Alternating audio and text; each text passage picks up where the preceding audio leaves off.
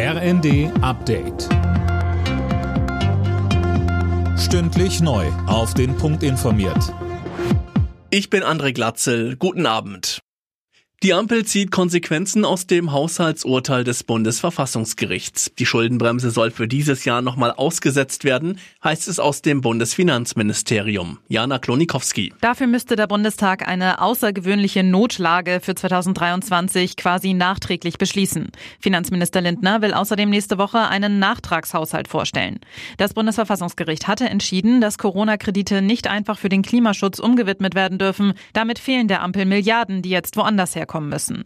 Alle Ausgaben, insbesondere die für die Energiepreisbremsen, sollen jetzt auf eine gesicherte rechtliche Grundlage gestellt werden, so Lindner.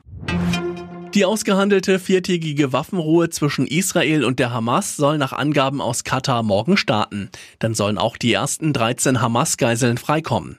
Insgesamt sollen während der Feuerpause 50 von ihnen freikommen.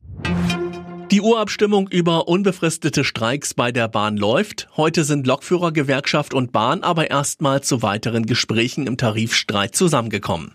Beide Seiten liegen noch weit auseinander. Trotzdem zeigte sich Bahnpersonalvorstand Seiler zuversichtlich. Wir wollen verhandeln, wir wollen Ergebnisse erzielen, wir wollen keine weitere Eskalation. Wir sind äh, hier zusammengekommen, um auch am Ende zu Kompromissen und zu Lösungen zu kommen.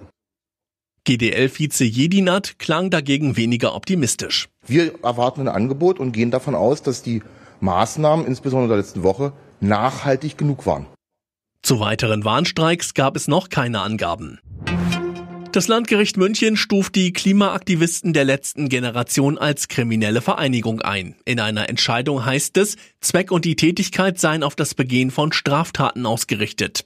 Begründet wird das mit den Straßen- und Flughafenblockaden. Alle Nachrichten auf rnd.de